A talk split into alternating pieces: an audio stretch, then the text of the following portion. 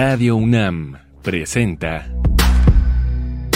Un espacio para el diálogo y la suma de ideas. Escuchar y escucharnos. Construyendo igualdad. Bienvenidas, bienvenidos, bienvenides. Estamos una vez más en este programa, escuchar y escucharnos. Estamos construyendo igualdad para lo que es muy, muy importante que ustedes nos sintonicen hoy. Vamos a tratar el tema hoy de la revocación del aborto en Estados Unidos y se llama así nuestro programa, Revocación del aborto en Estados Unidos, un paso atrás. Un delicado paso atrás del que nos hablará hoy nuestra invitada, la doctora Daniela Villegas. Daniela, bienvenida a estos micrófonos. Hola, ¿qué tal María Amalia? Muchas gracias por la invitación, muchas gracias a todo el equipo y también al público que nos esté escuchando.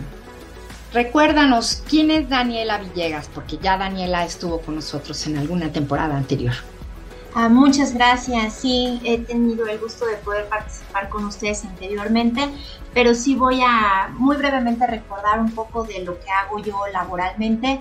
Eh, yo actualmente me encuentro haciendo un postdoctorado en el Centro de Investigaciones de Estudios de Género en la UNAM y mis líneas de investigación están relacionadas con teoría feminista, activismos feministas y primordialmente el trabajo que hago actualmente es el de los feminismos activistas de mujeres que se encuentran en los espacios periféricos de la Ciudad de México. Entonces mi trabajo está muy enfocado a cultura popular, eh, feminismos, también juventudes y estudios culturales. Gracias, Daniela. Pues, ¿qué te parece si escuchamos cómo conoció el mundo esta noticia? ¿Cuál fue este paso atrás? Escuchemos la nota.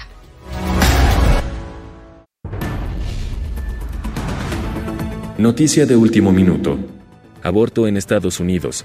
La Corte Suprema deroga Roe vs. Wade y elimina el derecho constitucional a la interrupción del embarazo en todo el país. Con esta decisión, respaldada por la mayoría de jueces conservadores del tribunal por cinco votos contra cuatro, se abre el camino para que el aborto pueda ser ilegalizado en los estados que así lo decidan. El presidente Joe Biden criticó con dureza la sentencia, asegurando que se trata de un trágico error de la Corte Suprema. Se espera que aproximadamente la mitad de los estados en el país introduzcan nuevas restricciones o prohibiciones. El fallo supone la revocación completa de una decisión anterior de la propia Corte Suprema, un movimiento extremadamente inusual, y es probable que dé lugar a intensas batallas políticas que dividan a la nación. También puede desencadenar una avalancha de batallas legales en varios ámbitos, entre ellos si los habitantes de un estado pueden viajar a otro para abortar u ordenar medicamentos abortivos por correo. En la sentencia, la mayoría conservadora concluye que la Constitución no confiere el derecho al aborto y que la facultad de regular el aborto debe ser devuelta al pueblo y a sus representantes electos, según el texto redactado por el juez Samuel Alito. Los tres magistrados progresistas que se posicionaron en contra alegaron que la Corte cambia de rumbo hoy por una razón y solo por una, porque la composición del tribunal ha cambiado, según un comunicado aseguraron sentir tristeza por esta corte, pero más por los millones de mujeres estadounidenses que hoy han perdido una protección constitucional fundamental. Nota informativa del portal digital BBC News Mundo, 24 de junio del 2022.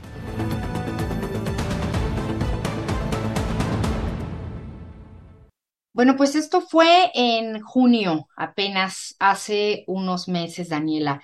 ¿Qué pasó con esta revocación? ¿Qué pasó en Estados Unidos y esta decisión de la Corte de anular el derecho al aborto?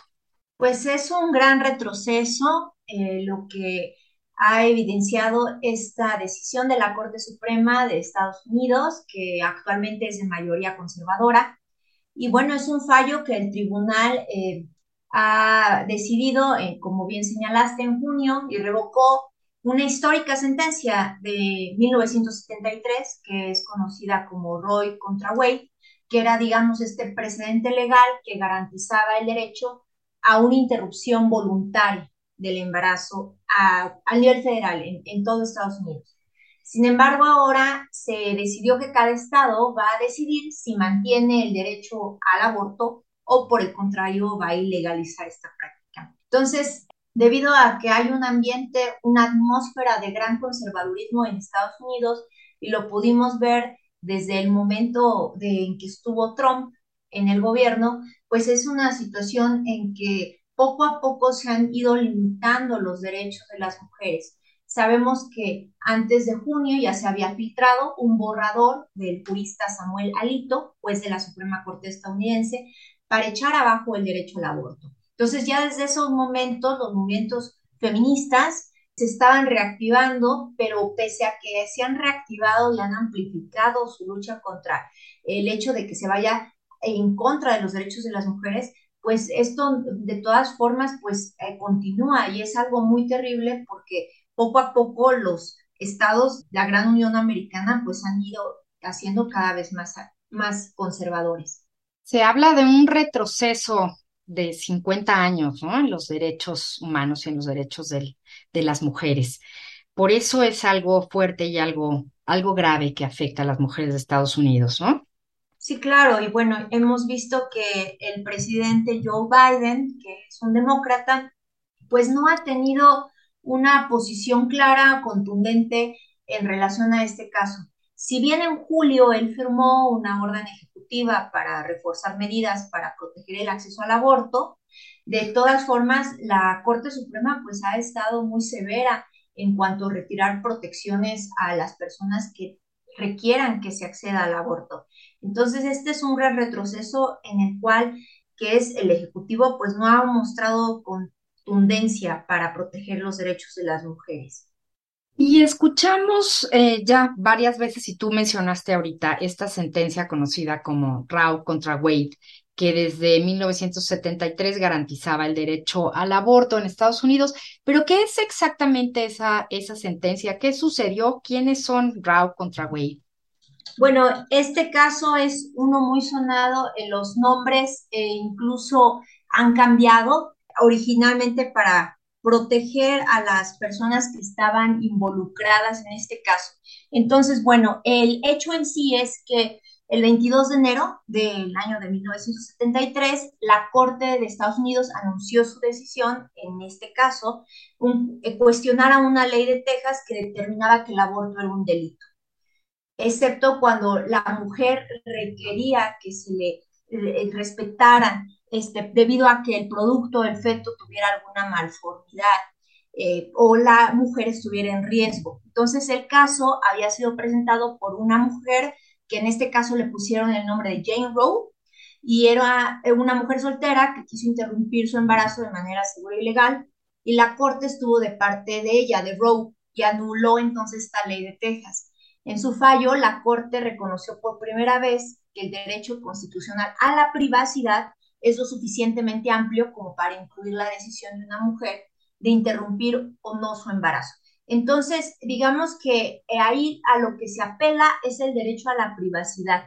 Y este derecho a la privacidad es el que va a preponderar en torno a la decisión que una mujer pueda tomar desde su individualidad y privacidad para decidir o no, o no tener o no seguir el proceso del embarazo.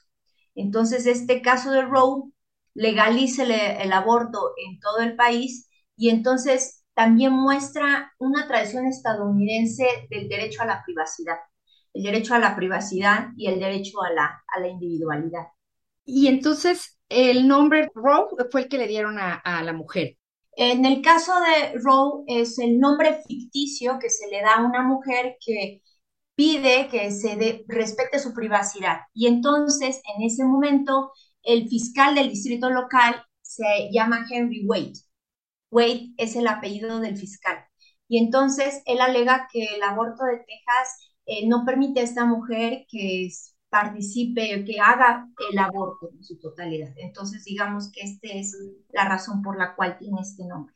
¿Y ella aborta al final y entonces queda este precedente?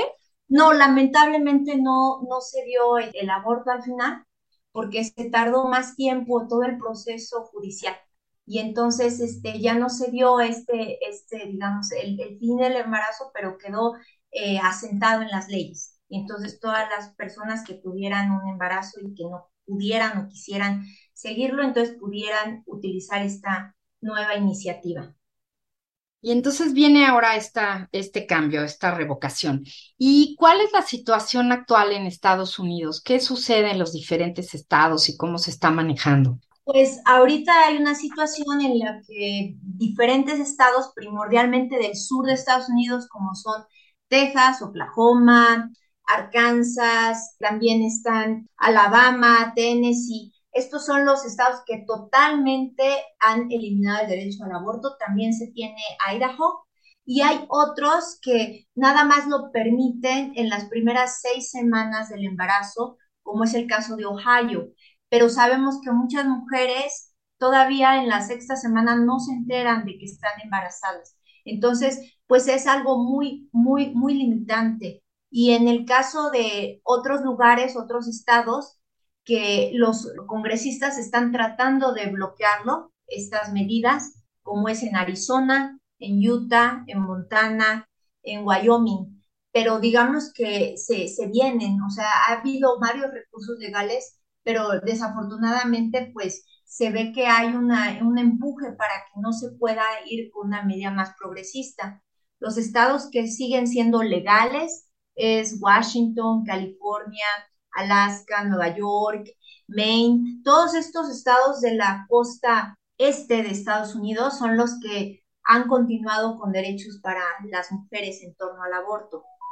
¿Y hay persecución, Daniela? ¿Qué ha sucedido? Yo pienso que lo que ha sucedido en principio es que las mujeres y la mayoría de ellas, mujeres jóvenes, pues al no poder tener acceso a una clínica para atender una, un aborto, entonces tienen que viajar largos distancias para poder tener acceso y muchas veces de ahí cierran, hay muchas, este, muchas limitantes, por que también las semanas del embarazo se han ido disminuyendo, antes eran 12, en algunos estados como los que mencioné, que, como Ohio, por ejemplo, ah, lo están permitiendo hasta la sexta semana. Entonces, el tiempo es una situación muy importante cuando se va a interrumpir de forma legal un embarazo y también está eh, impactando en que, en que seguramente se siguen dando estos abortos, pero de manera clandestina y las ponen a las mujeres en gran riesgo su, su salud y también en el hecho de que no tienen acceso y derecho a que sus propias personas, ellas puedan decir sobre sus cuerpos. Esas son, entre otras muchas, como el hecho de que afecta mucho más a las mujeres afroamericanas, a las mujeres de origen latino, a las mujeres migrantes, por tener condiciones de mayor precariedad. Pues vamos ahora a escuchar una canción que elegimos para este programa. Hoy estamos hablando sobre la revocación del aborto en Estados Unidos, un paso atrás, y vamos a escuchar una canción que se llama Ovarios de Aterciopelados y participa la cantautora mexicana Vivir Quintana. Y este, esta canción forma parte de una exposición. Les voy a contar, miren. Para conmemorar los 40 años del Día Internacional de la No Violencia contra la Mujer, en 2021, la Dirección de Patrimonio Cultural de la Universidad Nacional de Colombia, Andrea Echeverry y el grupo Aterciopelados organizaron la exposición Ovarios Calvarios. Esta canción, Ovarios, forma parte de esta exposición, de esta exhibición, y vamos a escucharla.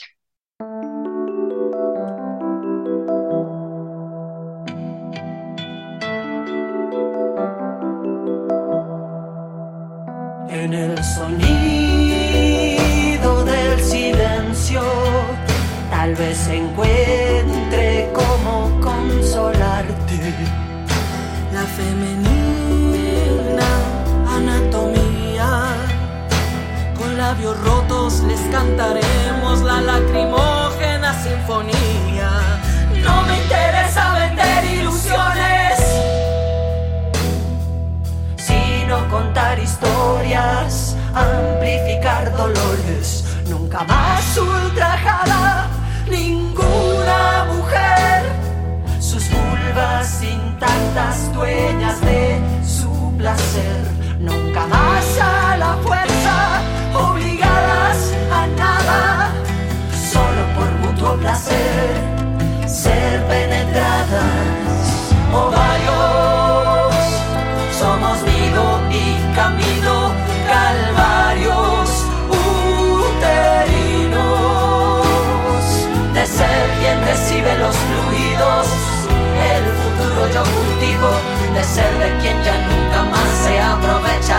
el macho abusivo.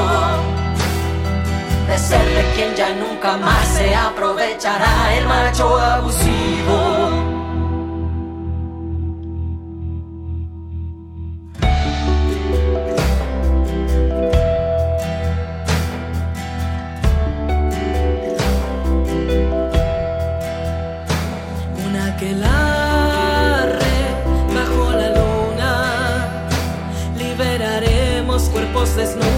Paz y amor es nuestro escudo. Clítoris perfectos, aullemos juntas por respeto, cuidar la vida nuestro alfabeto. Una que la bajo la luna,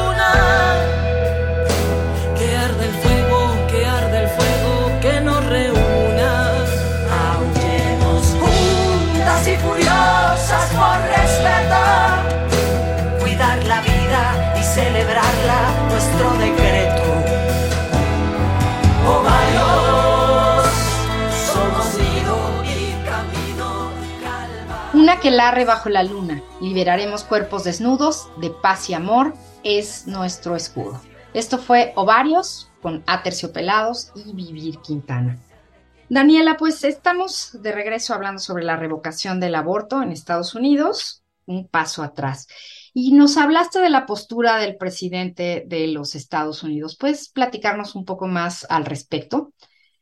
Sí, me parece que la situación en la cual se encuentra Joe Biden, en la cual pues no tiene un gran apoyo de todas sus, de su electorado, eso también lo pone en una situación que no le permite ponerse completamente de un lado progresista y entonces eso ha generado muchas críticas hacia él pese a que, como señalaba, bueno, había firmado una orden ejecutiva para proteger el acceso al aborto y a los anticonceptivos en el país, pues realmente el mandatario no ha tenido una posición muy clara.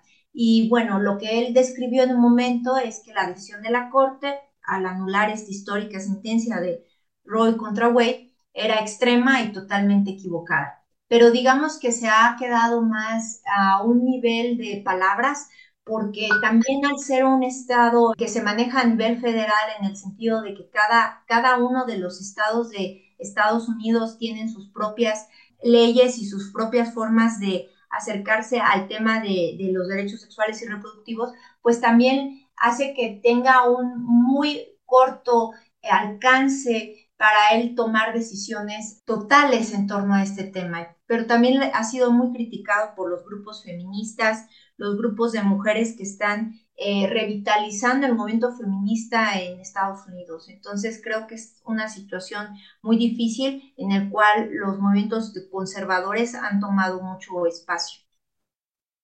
Y bueno, justamente hablas de, del movimiento feminista. ¿Cómo ha impactado esta decisión a, a las mujeres y al movimiento de mujeres feministas en Estados Unidos? Pues el movimiento ya venía de hacer una marcha de las mujeres en Washington. Recordaremos que esta sucedió cuando estaba Donald Trump. Y, justo en lo que fue el año 2021, el año pasado, tuvieron como tema principal acceso a un aborto seguro, libre.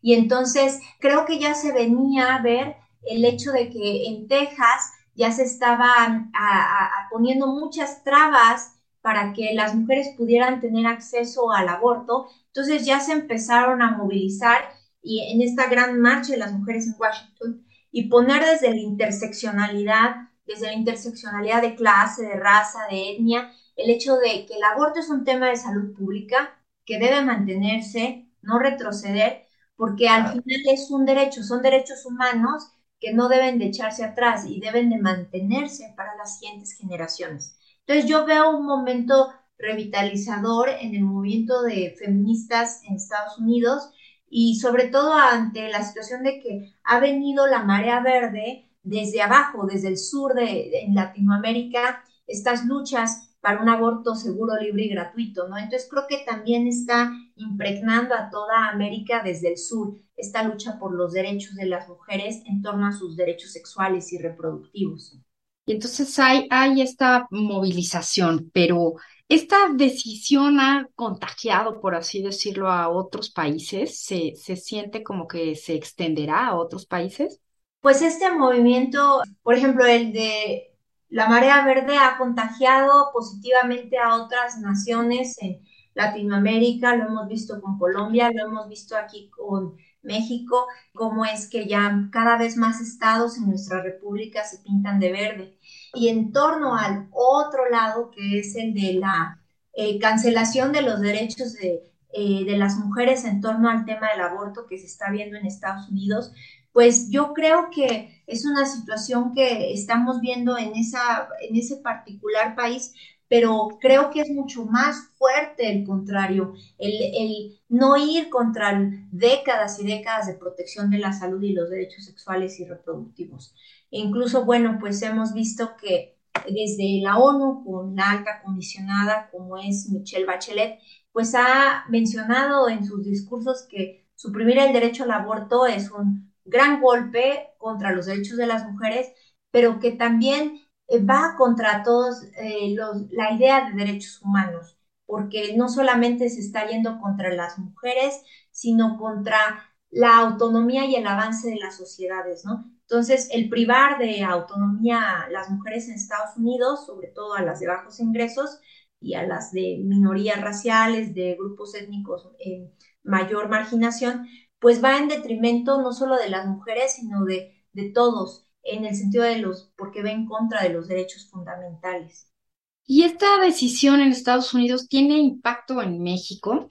Pues lo que se ha leído y lo que se conoce en torno al impacto en nuestra relación con Estados Unidos es que antes las mujeres que vivían en espacios fronterizos o que tenían una situación económica más eh, holgada podían ir a Estados Unidos a tener un aborto y ahora parece que va a ser al contrario, ¿no? Incluso las clínicas que hacen el ILE, la interrupción legal del embarazo en espacios eh, más, de, más hacia el norte o incluso también el centro del país, han estado muy abiertas a recibir mujeres estadounidenses que requieran del servicio del aborto, ¿no? Entonces creo que ahora está al revés, ¿no? Ahora nosotros abrimos las puertas para las personas que requieran este tipo de servicio y sobre todo ahora ya que Baja California y Baja California Sur, que son estados en, al norte del país, tienen ya eh, de forma legal este procedimiento. ¿Y qué sigue, Daniela, en esta lucha? ¿Qué ves tú que hay por hacer? Pues lo que yo puedo ver es que todavía hay algunos estados en lo que es Estados Unidos que están luchando para que no se permita este bloqueo de los derechos. Por ejemplo, cuando ahorita vemos los estados que es aún legal, pero que está en proceso de ser bloqueado en lo que es eh, Indiana, Indiana, podemos ver que hay una lucha para que sus congresistas pues vean la situación y, y estén a favor de los derechos de las mujeres y aquellos estados en donde es legal pero muy limitado, como es en Nevada, en el estado de Nevada, en Colorado, en Nebraska, en Kansas, que son estados que es legal, pero está limitado, creo que están ahí empujando mucho movimientos de mujeres y también de sus congresistas que están del lado demócrata para impedir que ahora se pongan más trabas o se vuelva ilegal, ¿no? Entonces creo que hay una movilización muy fuerte de mujeres, sobre todo de mujeres que pertenecen a sectores de la comunidad afroamericana, de la comunidad hispana, para detener este tipo de, avances, sobre todo en aquellos estados que pues todavía sigue siendo legal, ¿no? Y creo que es, eh, se nota de forma más fuerte incluso en la cultura popular, ¿no? Porque ahora ha habido un gran número de series de televisión generadas en Estados Unidos y también de películas en las cuales se toca el tema del aborto desde la mirada de las mujeres jóvenes. Hay una que se llama On Pregnant, no embarazada, que es una película que habla de este tipo de casos en Estados Unidos. Hay otras que también son estadounidenses que tocan el tema del aborto, pero con mujeres que no son anglos, sino mujeres afroamericanas, latinas o de otros grupos étnicos, como es en el caso, hay una serie estadounidense llamada Jane la Virgen, Jane the Virgin, y entonces hay en algunos de sus capítulos se toca el tema, ¿no? De una forma más eh, cercana, sensible y también progresista. Entonces creo que a través de eh, la cultura popular, a través de los medios de comunicación, también ha habido un empuje por posicionar el tema, algo que no se había hecho en demasía antes. Y eso se ve que puede empujar a una mayor reflexión, a mayor concientización sobre el tema. Pues toca volver a luchar y seguir luchando por lo que ya se había logrado, porque se logrará de nuevo, ¿no? Que cada mujer decida siempre sobre su cuerpo ella y solo ella. Muchísimas gracias, Daniela, por habernos acompañado. Muchas gracias a todo el equipo, a María, muchas gracias por la invitación y al público que estuvo conectado. Muchas gracias. Por supuesto, muchísimas gracias a ustedes que nos sintonizan. Escuchar y escucharnos somos en la producción Silvia Cruz Jiménez y Carmen Sumaya y aquí en los micrófonos María Amalia Fernández. Nos escuchamos la próxima semana.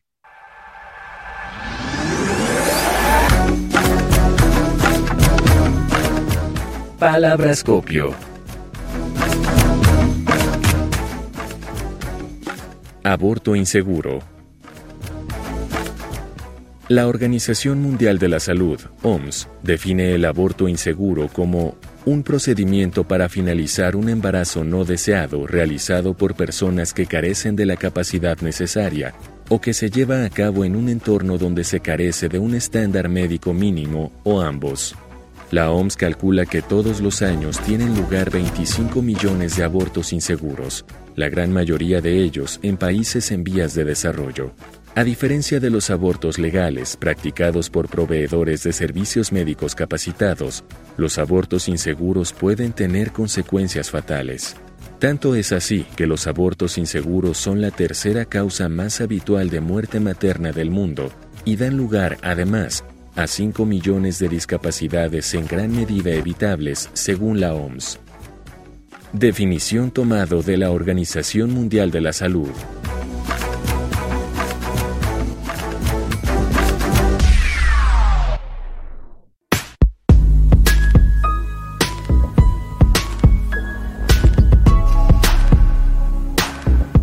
Radio UNAM presentó Escuchar y escucharnos. Construyendo igualdad. Para entendernos. Todos. Todas. Y todes.